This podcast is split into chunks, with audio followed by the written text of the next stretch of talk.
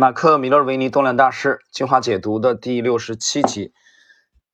六十七集呢对应是本书的第七章啊，第三个问题，你们会在盘中突破点以上的某一个价位入场，或者说是等待收盘啊，就收盘价出出来啊之后明确以后再入场。米勒维尼回答：我会在盘中入场，一旦中枢点被突破，我就会买进，通常成交在预定的。啊，预定买点的几美分，或者最多二十到三十美分之上。啊，只有这这这个两句话啊，很简单。d a r i a n 当我设定了某个价位作为股票的突破点，我就在那个价位的一美分之上入场。盘中突破的时候，我或许会先建立小规模的持仓。如果价格收在当天交易区间的上半部，我就会。买进其余的这个仓位。如果底部形态完美，成交量强劲，我会选择盘中入场。如果股票看起来似乎会收在高点附近，而且成交量急速增加，我会在第一天就将持仓加码到百分之五到百分之十的规模。三个，如果等待收盘价，股票可能早已远去啊，他的意思就是啊，早已经涨飞了。我会在突破水准或者枢纽点以上十到二十美分的区间内开始买进，并且观察股票的后续动态。如果股票带量，并且大盘也正要发动走势，我会刻不容缓的加码买入。别忘了，接近市场上升趋势末端的时候，股票的后期底部倾向于失败，不适合大量交易。停顿一下啊。它这个指的是股票的后期底部倾向于失败啊，这个其实指的是假突破，呃，就在大盘的啊构筑一个阶段性这个顶部的啊那个那个初期的时候，有一些股票它也会整理，但那个整理之后的不形成的不是向上突破，而是向下突破，实际上也就是假突破，它这个时候可能会出现一个 假的啊一个又多的这个动作，所以如果你想要在这一类啊，后期的底部买入，务必要这个小量的这个进行，实际上也就是说，先侦查性的入场，即使失败了，也不至于被击溃啊，击溃就是暴亏啊，大亏。将大盘走势和股票两者的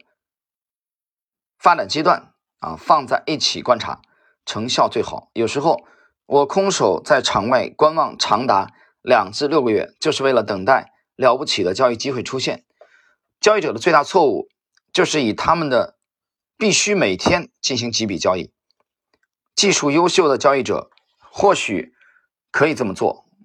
这里持有几千股，那里买进几千股，但至少对我来说，这不是赚大钱的方法。想要做大规模的交易，你必须找到一个超级坚实的底部，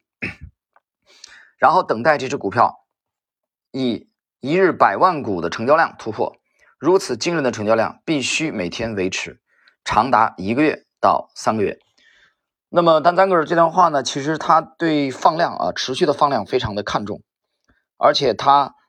呃喜欢一个超级坚实的底部。他也认为说，在那个地方买几千股，在这个地方买几千股，这样是赚不到大钱的。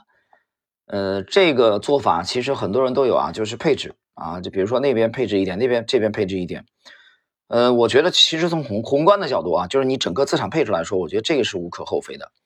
啊，比如说股票、啊债券、啊这个外汇啊等等等等，啊，比如说黄金啊这种，你还有不动产，作为你整个理财啊这个资产的这个配置，这个我觉得是是需要的，啊，你不能全部的，但是就股票来说呢，我我倾向于相对集中，相对集中的这个持有，但是中间也会有试错啊，也会有这个尝试。但你一旦错了，你果断就认错。认错以后呢，呃，认错以后呢，然后呢，相对集中的是你比较有把握的品种。这种把握的品种可能跟踪的时间也比较长。当然，你对它的幅度也比较有期待啊，而不是像张哥讲的那样啊，这边买几千股，那边买几千股，这样可能也会，可能也会盈利。但你想大赚是很难的。当然了，大赚是需要时间的，啊，是需要时间。没有人，我没有见过是这个一个成熟的交易说一天之内大赚的啊，很少。可能有了这一天大赚，比如说它没有涨跌停板限制啊，一天可能股票涨了百分之七十五，假设啊，美股港股啊，没有涨跌停限制，但是为了这一天，他可能之前也储备了很多天啊，所以这个很重要。最后一位马克里奇二世，如果已经形成某个明确的技术价位，我通常会期待价格收在这个突破点以上。尽管如此，我几乎不会等到收盘才买入。我通常会在我认为重要的价格水平啊水准设定好警示信号，然后在建立持仓之前，好好观察股票的这个表现。当我买入的时候，基本上我并不希望市场上出现大量出售的股票。如果出现大量卖单，那就表示这只股票或许还没有具备坚定的信念，将要开始上涨。啊，这个是马克里奇二世这个问题，其实讲的是，呃，你们在盘中啊买入时机，盘中买入还是等它定型以后收盘的时候买入？那么这几位，我们看了至少有这个三位啊，有三位都是这个很倾向于啊，非常倾向于这个四位吧，其实李琦也算这种啊，基本上都是倾向于在。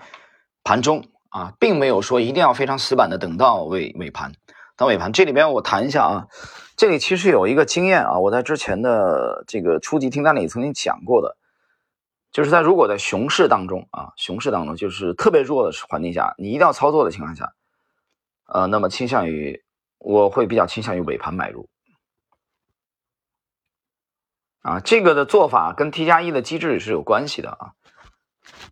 T 加一的跟美股没有关系的啊，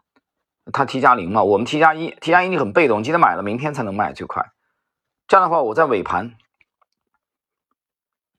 那我就规避了之前的四个小时的不确定性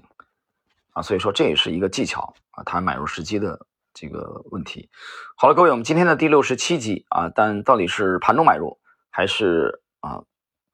收盘出来啊再考虑？实际上，它的意思也是临近尾盘啊。定型了，这个这期内容啊，今天就到这里。